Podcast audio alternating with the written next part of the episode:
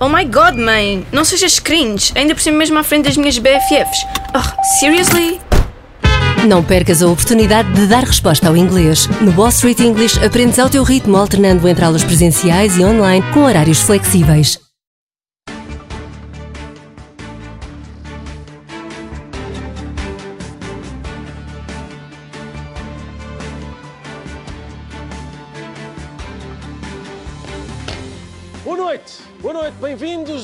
Estamos. Na semana em que finalmente se trocaram as zaragatoas pelas zaragatas. Até que enfim. Até que enfim já estávamos todos aborrecidos com tanta união. Não era tudo a concordar. Olha que sim, Soutor. Olha que sim, era, era chato. Consenso é chato. E agora começámos já a irritar-nos uns com os outros outra vez, o que é ótimo. É a prova de que as coisas começaram a voltar ao normal. Não se pode obrigado, proibir a celebração da Páscoa mantendo uma celebração do 25 de Abril que desrespeita no Parlamento tudo aquilo que são as normas que as entidades públicas recomendam. Sr. Deputado, uma das coisas que o 25 de Abril nos trouxe foi a, a vontade da, da democracia e da maioria, e há uma grande maioria neste Parlamento que quer celebrar o 25 de Abril e vamos celebrar o 25 de Abril neste Parlamento. Que outra das coisas que o 25 de Abril nos trouxe e é muito importante é a liberdade de expressão. E a liberdade de expressão tem neste Parlamento Sim, um lugar maior do que em qualquer outro sítio e, portanto, mesmo havendo uma grande maioria, havendo alguém que Obrigado. discorde, tem tanto direito de fazer ouvir a sua opinião como aqueles que concordam com essa No maioria. momento, Muito obrigado. No momento exato, que foi ontem. Querias discordar do 25 de Abril? Era ontem, pá. 25 de Abril sempre. Calma, depende. Que horas são? Ah, olha, era ontem. O povo, desunido, é muito mais divertido assim, sim. É disto que a gente gosta. Isto era Ferro Rodrigues, Presidente da Assembleia da República, e João Almeida, deputado do CDS, a discordarem sobre se há de ou não festejar o 25 de Abril. Há um mês, quando foi para retirar liberdades, ninguém votou contra. Agora, para festejar o Dia da Liberdade, hum, estou com dúvidas. Retirar liberdades, é pá, tudo bem. Celebrar a liberdade, cuidado, que isso é perigoso. Está bem? Então nós não celebramos a Páscoa e agora celebramos o Dia da Liberdade? Bem observado. Bem observado, porque o, Senhor ressuscitou ao fim de três dias. Por isso é que se festeja. A liberdade desapareceu há um mês e ainda não voltou. Se calhar só devíamos festejar quando ressuscitasse. Até pode dar azar estar a festejar antes. Seja como for, vai ser uma celebração do 25 de Abril com medidas especiais de distanciamento social, o que torna difícil celebrar o 25 de Abril. E também teria dificultade fazer mesmo o 25 de Abril. Não permaneça na rua. Não corra riscos desnecessários. Proteja-se da pandemia e regresse, regresse a casa. Não permaneça no espaço público, senão por necessidade absoluta. Fique em casa. Teria sido muito complicado. Marcelo Caetano, saia do convento do Carmo e entre nesta Chaimite. Epá, não posso, estou em isolamento social. Ah, é verdade, é verdade. Então, voltamos em junho, se calhar. Pronto, um abraço, saúde, tá bom? Tinha sido, tinha sido diferente, menos emocionante. Portanto, há mais discussões agora. Já há quem vote contra o estado de emergência, mas Rui Rio continua uma rocha firme na ideia de união. O líder da oposição não gosta muito da oposição. Cá está, Rui Rio escreve aos militantes criticar o governo nesta altura não é patriótico. Estamos todos no mesmo barco, não se critica. Ou seja, se Rui Rio estivesse no Titanic, olha, está ali um, um monte de gelo muito grande, parece-me. E aquilo parece, parece rijo. E nós realmente estamos a dirigir-nos para lá. É interessante. Mas estamos todos no mesmo barco. Não vou estar agora a chatear o comandante, não é? Que por acaso agora está a acelerar mais. Ele lá sabe o que é melhor. Olha, olha, o Leonardo DiCaprio já está na água. Deve ter saltado ou assim. é um rapaz gosta muito de natação. Olha, uma cadeira. Portanto, o Rui Rio não é bem líder da oposição ao Costa.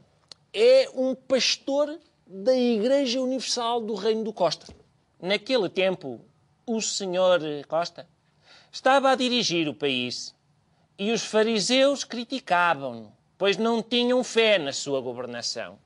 E eu disse: Calai-vos e deixai o senhor Costa trabalhar para nos livrar do mal. Vede, vede como ele está sereno a guiar-nos. Ainda há pouco me abeirei do senhor Costa e ele disse-me: Rui, vou dar aos cientistas até junho. Se até lá não conseguirem a vacina, eu vou matar pessoalmente o bicho com as minhas próprias mãos. Palavra do senhor Costa. E Rui Rio não é o único a identificar milagres. Se isto é um milagre, como os outros lá fora dizem, então nós, povo português, somos um milagre vivo há quase nove séculos. Se isto é um milagre, o milagre chama-se Portugal. Ah, lá fora dizem que nós somos um milagre. Lá fora até estão a dizer que nós. Só que é capaz de não ser um elogio. Ainda há portugueses vivos. E pá, para a balbúrdia que isso costuma ser, é um milagre. Acho que é mais este o tom, não é? Até temos números. Epá, nós até temos números abaixo de vários países europeus. Qual é a surpresa? Nós sempre tivemos muito jeito para ficar aquém da média europeia. Não, não é um milagre. Não é? O Marcelo, Portugal é um milagre. Não é. Milagre era se o coronavírus, no organismo dos portugueses, hum, se transformasse em ômega 3 e fizesse até bem. É? Ou se se transformasse em doenças menos graves. O que é isso que levais no regaço? É Covid? São micoses, senhor. Isso era, isso era milagre. Isso era milagre. Quer dizer, há um ponto, atenção, há um ponto que é quase milagroso. Uma vez que ninguém sabe bem o que é que está a fazer, é um milagre a catástrofe não ser ainda maior. A incidência máxima da infecção ocorrerá, de facto, no final de maio.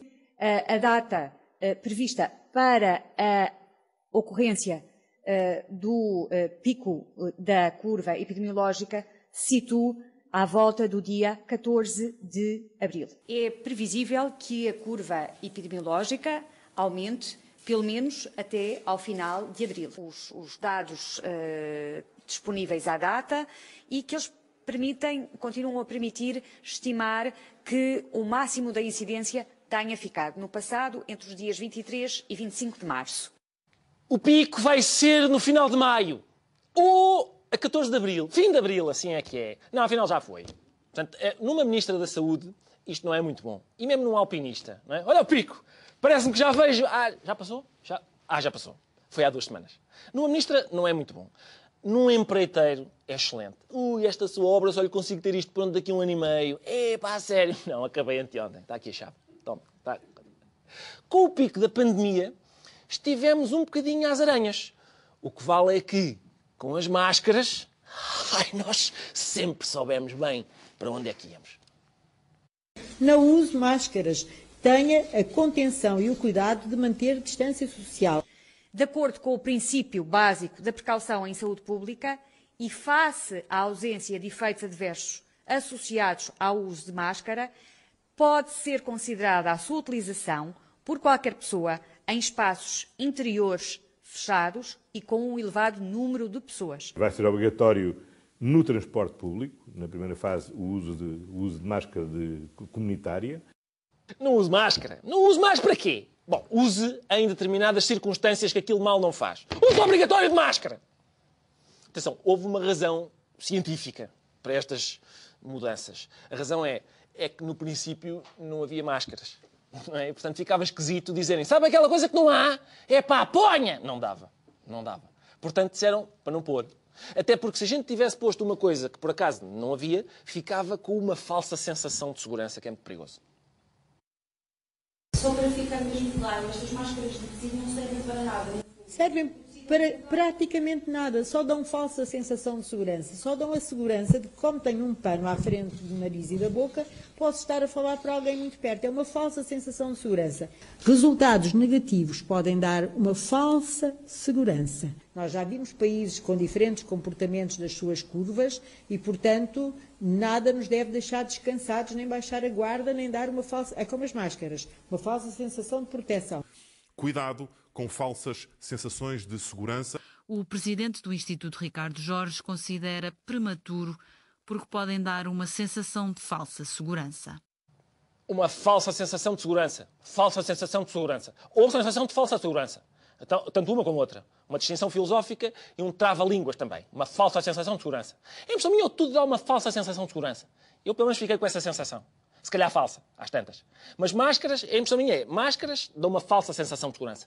Testes negativos, falsa sensação de segurança. As curvas, falsa sensação de segurança. O melhor, acho eu, é apalpar a segurança.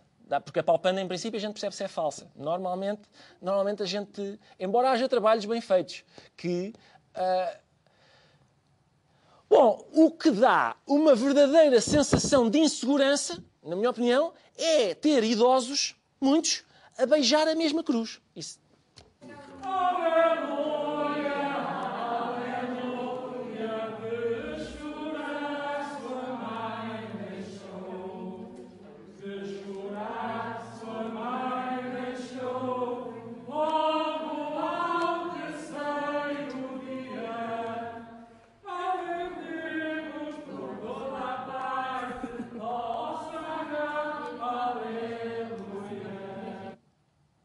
é uma parte, digamos, menos conhecida do Evangelho. Tomai e beijai todos. Este é o meu vírus, inoculado por vós. Neste momento, bater com aquela cruz na cabeça dos idosos seria menos perigoso do que isto. Embora, atenção, haja uma funcionária a limpar galhardamente a cruz com um paninho. Não é? Tá, ela vai e com um paninho tira o bicho, o, o paninho. Porque o bicho vai e diz: Ah! Lixaram-me agora com o paninho. Era, era moer este paninho, não é? E, e, e tínhamos a vacina. Moía-se o paninho, injetava-se o paninho. Tudo à procura em laboratórios lá fora e é um paninho. De Barcelos, é um paninho em Barcelos. A Bayer, entretanto, comprou este paninho. Soube eu. 50 milhões de euros por este paninho. Quem merecia também um paninho, mas era encharcado, eram várias pessoas. É por isso que eu acho que esta pandemia que existe, eh, muito mais do que uma coisa má, é uma coisa boa. Nós, se olharmos para o estado do mundo neste momento, o Covid é um mensageiro de amor a dizer isto como está não pode continuar. É por isso que a economia vai levar um abalo brutal e ainda bem que vai levar, porque a economia mata pessoas. Materialismo, sabes porquê? Porque as pessoas passam dois meses agora de repente sair aos restaurantes, aos restaurantes eles precisam de trabalhar, obviamente, mas sem grandes consumismos, ir às grandes superfícies, comprar aquilo que nos aprover, aquilo que faz falta ou que não faz falta. Este consumismo desmedido que desvaloriza depois as relações entre as pessoas, porque uma pessoa para estar duas horas ou três numa superfície comercial, a passear-se por 30 lojas, é tempo que rouba à família. Mas tu achas que depois disto passar, nós vamos voltar a esse consumismo ou não? Que não vamos voltar. Olha, eh, esta mudança de ritmo, para mim, para a nossa família, eh, parece que foi uma mensagem do universo, ou da natureza, ou de Deus, depende daquilo que acreditarmos, que já estava na altura de desacelerarmos um bocadinho. Isto é emocionante, sabes? Isto é, é uma parte da nossa vida que, que nos deixa a pensar. O universo castigou-nos por nós termos sido tão maus para ele ao longo da vida, por termos poluído tanto, por termos feito tantas asneiras, por termos fomentado tanto ódio. Sermos tão filhos da mãe às vezes as coisas. Em princípio, em princípio foi isto, não é? O, o universo pôs-se a pensar e disse: então eu, não é? Que sou a totalidade do espaço e do tempo e tenho um diâmetro de 93 mil milhões de anos-luz. Estou para aturar. É? Que numa das minhas galáxias, que a propósito são também milhares de milhões, haja um pequeno planeta onde uns bichos estão para lá a, a emitir CO2 hum? e a consumir. Consumistas também. Sem tempo para as suas relações. Diz isto o universo a pensar. Então, que há pessoas lá no planeta a dizer: Olha, queres ter uma, uma relação íntima comigo? Não posso, estou no Norte Shopping. Isto é o universo, sempre ele. Não é? E o universo pensa: Ah, é? Ah, é? Então espera aí que eu já te digo. Eu vou conceber um agente infeccioso microscópico que mata, sobretudo, idosos e pessoas com problemas respiratórios. Não é? Porque os velhos e a malta da bronquite asmática são os piores na, na poluição, é pai no próprio ódio, não é? e, e filhos da mãe não é? Porque estão sempre. Nota-se que eles são. aquela coisa mesmo de ódio. E depois metem a bomba, que polui às tantas, não é? E isto, portanto, o universo está e está. É pá, se calhar sim. Não é um castigo assim muito óbvio, mas há gente que vai topar a minha intenção, como por exemplo o Toy, não é? Um cancionetista de Setúbal. Pensa o universo, não é? É difícil, não é? A verdade é que é difícil. Toda a gente anda à procura do que dizer e é difícil saber o que é que se há de dizer. E é... é nestas alturas que os memes acabam por dar jeito porque, porque conseguem, sem palavras, resumir o essencial de uma situação. É o primeiro orçamento entregue à Assembleia da República com eh, um excedente orçamental.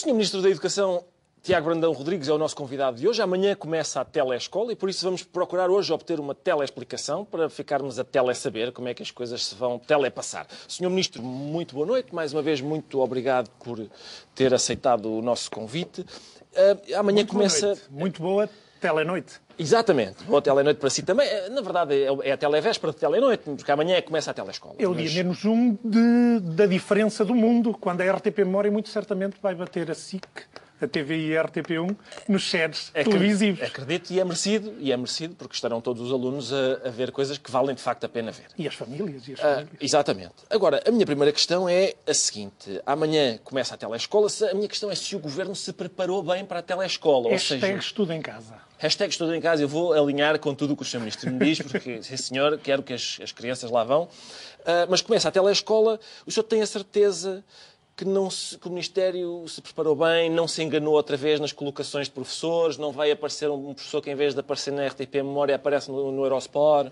Não, curiosamente, este Ministério da Educação tem ficado conhecido por isso, por acertar nas colocações de professores. E, obviamente, nós temos um grupo de mais de 100 professores preparados nesta nova telescola e eh, acho que amanhã o país vai estar todo em suspenso para podermos uh, sorrir, ver os mais novos lá de casa a seguirem este hashtag Estudo em Casa, com a RTP Memória a bater todos os recordes do que é a audiência e temos que estar preparados para isso e também ser muito compreensivos com aqueles professores que são professores da vida toda, mas não são uh, professores em frente à Câmara durante a vida toda e por isso acho que vão ter o apoio também dos colegas e dos professores. Como é que o senhor se sente com este fenómeno que é, pela primeira vez, há muitos alunos sem aulas na escola e, por uma vez, a culpa não é do Ministério da Educação? Como Bom, é que... uh, o Ministério da Educação aqui está a trabalhar com as comunidades educativas para que a culpa, de uma vez por todas, não seja do Ministério da Educação. Isto ser Ministro da Educação é complexo.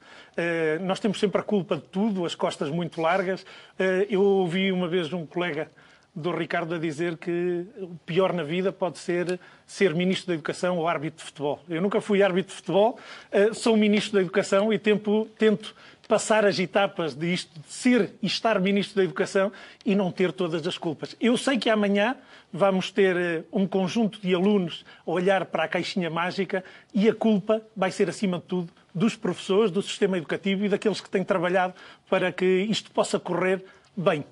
Ainda antes da telescola, que começa amanhã, já houve aulas por Skype. Eu, eu, vi algumas aulas por Skype e fiquei com uma sensação estranha, que foi... Lá em casa? Vezes, lá em casa. Mas como um mirone da... Como mirone. Como não, mirone. Não há nada para fazer e por isso vou ver algumas aulas em Skype. E o que acontece no Skype é uma coisa às vezes inquietante, que é a imagem congela. E quando eu vejo um professor com a imagem congelada, lembro-me que a carreira dele também está congelada. E fico com medo que a imagem fique parada durante, sei lá, nove anos, quatro meses e dois dias. Está a ver onde é que eu quero chegar? Não, mas se bem se recorda, se voltarmos a quando é que foi? 2018. O problema não foi o congelamento, foi o descongelamento.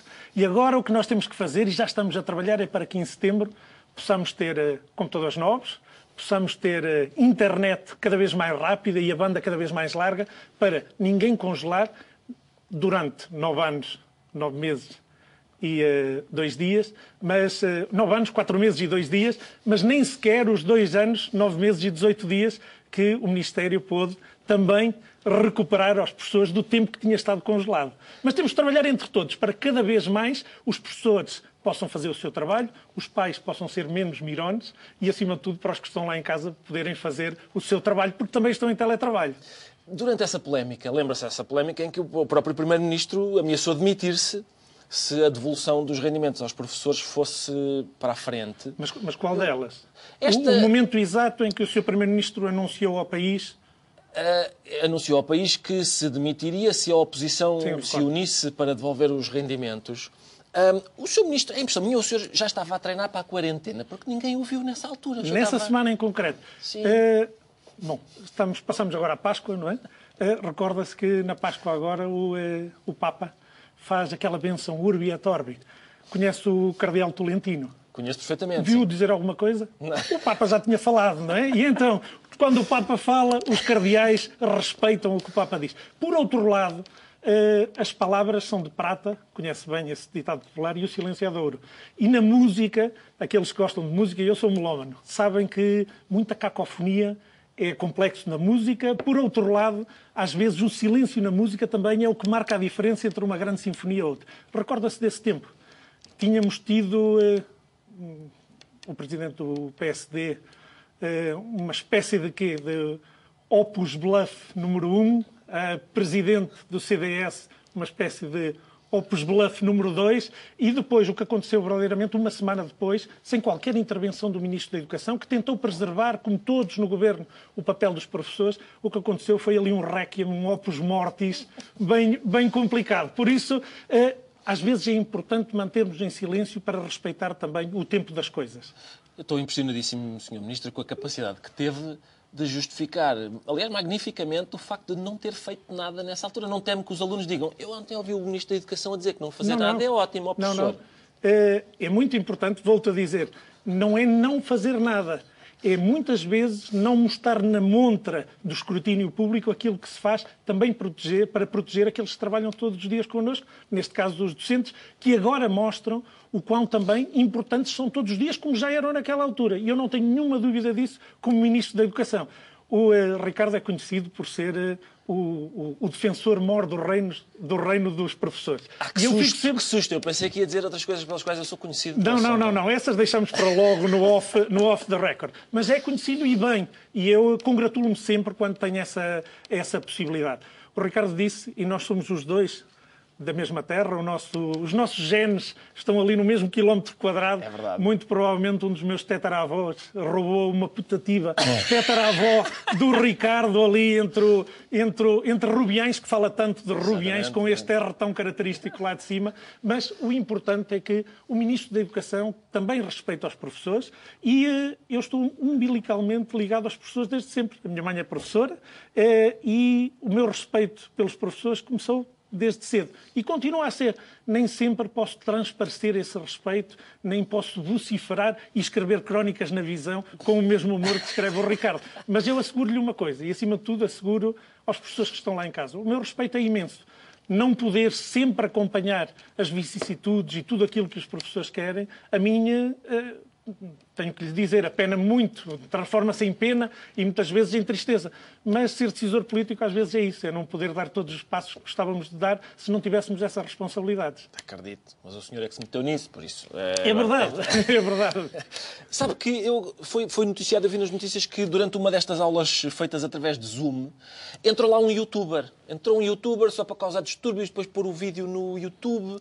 Eu, no meu viu, tempo... viu as últimas notícias. Entretanto, a Polícia Judiciária fez o seu trabalho em coordenação com Ministério ah, da Educação e já o apanhou. Ah, pois é que no já meu tempo, apanhou. quando entrava, sei lá, um pombo, a, a professora enxutava com o livro de ponta, agora então é, é a judiciária que se atiça-se a judiciária a este tipo de animal. Mas a minha pergunta era se não haverá hipótese da gente, para impedir a entrada de youtubers, colocar lá uma pergunta que constitua um obstáculo inultrapassável para o youtuber, do género, uma coisa do género 7 vezes 3. Uma coisa que, que seja impossível para eles uh, ultrapassarem. 7, vezes 3, 7 vezes 3. E eles ficam a fazer isso. 7 vezes 3. Sim. Eh, mas é haverá, haverá certamente, pelo menos, uh, imagino eu, mais do que 20 razões, até 21 razões, para dizer aos youtubers para não estarem lá. Os youtubers não são todos eles pessoas de mal. Uh, e do mal. Nós sabemos bem. Agora, sabemos bem que bandidos e rufias existem na internet, fora da internet, e nós temos que os combater. E, acima de tudo, criar todas as condições para que a segurança, e principalmente a cibersegurança, possa servir também os nossos professores e os nossos alunos quando eles estiverem a fazer essas videoconferências este momento em que estamos todos com, enfim, com, este, com esta eventualidade do, do, ensino à distância, não é uma boa altura para o senhor fazer um brilharete e vir dizer aos professores: estão a ver, veem porque é que são destacados para escolas a 300 km da vossa casa, é para estarem preparados agora para o ensino à distância. Bom, isto agora é o momento em que eu fico nervoso e fico aqui titubeante. Bom, é, é uma pena alguns dos profissionais, quer sejam eles da educação ou não, terem que estar longe de casa. Uh, os avós do Ricardo foram imigrantes, uhum. Eh, eu tive que andar aí por todo o mundo e muitas vezes o sítio onde vivem as pessoas não se coaduna com as necessidades que existem. Nós no Ministério da Educação temos tentado arranjar formas de aproximar cada vez mais as pessoas do sítio onde gostavam efetivamente de viver e onde têm as suas famílias. Mas às vezes é muito complexo. Temos muitos professores do Norte e temos muitas necessidades aqui na zona da Grande Lisboa. E esse ajuste, mas isso acontece com os PSPs, acontece com os GNRs, acontece com um conjunto de trabalhadores. Agora, o que temos que continuar a fazer é criar condições para as pessoas estarem cada vez mais perto de casa. Agora é difícil, tenho que dizer que é difícil. Esse é um dos grandes desafios. O senhor ministro é, na verdade, um cientista, investigador na área do cancro. A minha questão é se isso não o ajudou um, no seu trabalho enquanto ministro, porque o cancro, isto é, isto é um leigo a falar, o senhor ministro corrigir-me-á, mas o cancro são células que atacam o seu próprio corpo. E, e segundo os sindicatos... São o... células anó anómalas. Pois, mas que atacam o próprio corpo. E os sindicatos o que dizem é que o Ministério ataca o, o próprio, os próprios funcionários. Bom, isso é dizer muito, isso é dizer é. muito. O, o, o Ricardo vai receber aqui a, a, medalha de ouro. Agora só lhe falta falar do sindicalista mor do reino para ganhar a medalha de ouro de a... sindicalista do ano por parte dos... Mas entre os dois defenderemos muito os professores. Mas dizer-lhe uma coisa. A próxima é sobre, o, cancro. é sobre o Mário Nogueira. Já a, a próxima é, é sobre... Eu sabia que íamos chegar aí. Eu sabia que íamos chegar aí. Mas dizer-lhe uma coisa. O cancro é realmente um conjunto de células que eh, são anómalas, têm um crescimento muito exponenciado e acabam por, eh, não digo atacar o próprio corpo, que não é uma doença autoimune, mas o que os professores sabem fazer muito bem, e neste caso em concreto souberam fazer muito bem, foi entender que tínhamos aqui uma situação também anómala. E o que é que eles fizeram? Entre todos, trabalhamos para fazer o diagnóstico e, tendo o melhor diagnóstico, os da medicina sabem isso bem, conseguir o um melhor diagnóstico, com o melhor diagnóstico ter o um melhor prognóstico. E é isso que estamos a fazer, para que este evento, este surto epidemiológico, não seja no mundo das escolas e da educação tão duro como à partida todos pensávamos. E isso vai acontecer porque os professores têm trabalhado muito, as escolas têm trabalhado muito e o Ministério da Educação tem estado aqui para coadjuvar o trabalho eh, que eles fazem em cada uma das nossas escolas. Senhor Ministro, estamos a chegar ao fim. Já? Já, e em nome do facto de sermos ambos de paredes de cora, vou fazer-lhe uma daquelas, uma, uma, assistência para golo, para o Sr. Ministro brilhar no final. A minha pergunta é Todas as outras eram um passo as... atrás para eu estar era. para a frente. As é? outras era para, para o Sr. aliviar lá para a frente. Agora, na semana passada, o Sr. Ministro protagonizou um episódio caricato, que foi o Primeiro-Ministro chegou ao pé de si, deu-lhe um grande bacalhau e depois teve, mais tarde, teve que pedir desculpa porque quebrou as regras de, do contacto social e, e até tiveram os dois a desinfetar as mãos. A minha questão é a seguinte, se o Primeiro-Ministro naquele momento o tiver contagiado de, com o Covid, Uh, terá sido a pior coisa que lhe passou com um aperto de mão ou continua a ser a pasta do Ministério da Educação a pior?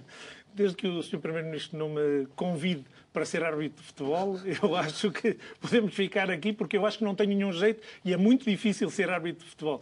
Agora, acho que naquele momento que tivemos a oportunidade depois de com um pequeno toque de humor, pedir desculpa. Acho que fomos demasiado humanos os dois. Estávamos num momento necessariamente de pressão, de alguma tensão, e surgiu o aperto de mão de forma muito natural, de forma muito humana, diria eu. Agora, o que nós temos que fazer é aprender com as lições e não voltar a fazê-lo. E hoje o Ricardo certamente tinha muita vontade de me dar um aperto de mão e eu evitei. Exatamente. Eu evitei. Tive a vários metros de distância para que isso não acontecesse. Agora, uh, amanhã é um dia importante. Temos esta nova telescola. Acredito eu bem que o Governo Sombra, porque uh, já não é o Governo Sombra que traz grandes audiências, é a telescola. Se calhar vamos ter aí uma telescola sombra no, no, no futuro, com o Ricardo a dar. Poderá ser um turbo-professor e dar várias matérias. Pois eu sei tanto de tudo, Sr. Ministro.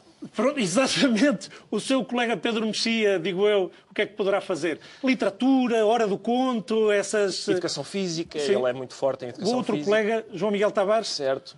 Uh, Talvez, sei lá... Filosofia nihilista em 20 crónicas. Pode ser, assim, uma coisa... E, e digamos... O Carlos Vaz Marques. Enunciação correta de palavras com R's talvez. Ah, é, é... Isso eu também tenho, posso dar lições com este R tão espanhol. E o Carlos Vaz Marques? Em princípio, coordena só. É mais aquele, ele só organiza. Sabe que ele há muitos anos já tinha experiência no pessoal e transmissível. E ele já foi professor, por isso tem, tem experiência disso também. Senhor Ministro, estou há demasiado tempo junto de si. Veja como responsavelmente não vou cumprimentá-lo, ao contrário do Primeiro-Ministro. Mas tem vontade. Tenho vontade, mas não o farei. Primeiro-Ministro aqui, eu cá em cima. e lá para casa, muito obrigado mais uma vez. Não percam amanhã a telescola. Veja, Senhor Ministro, como estou a fazer publicidade ao seu... Às nove da manhã, em frente à RTP Memória. a ver logo as primeiras primeiras aulas. Uh, muita saúde e até para a semana.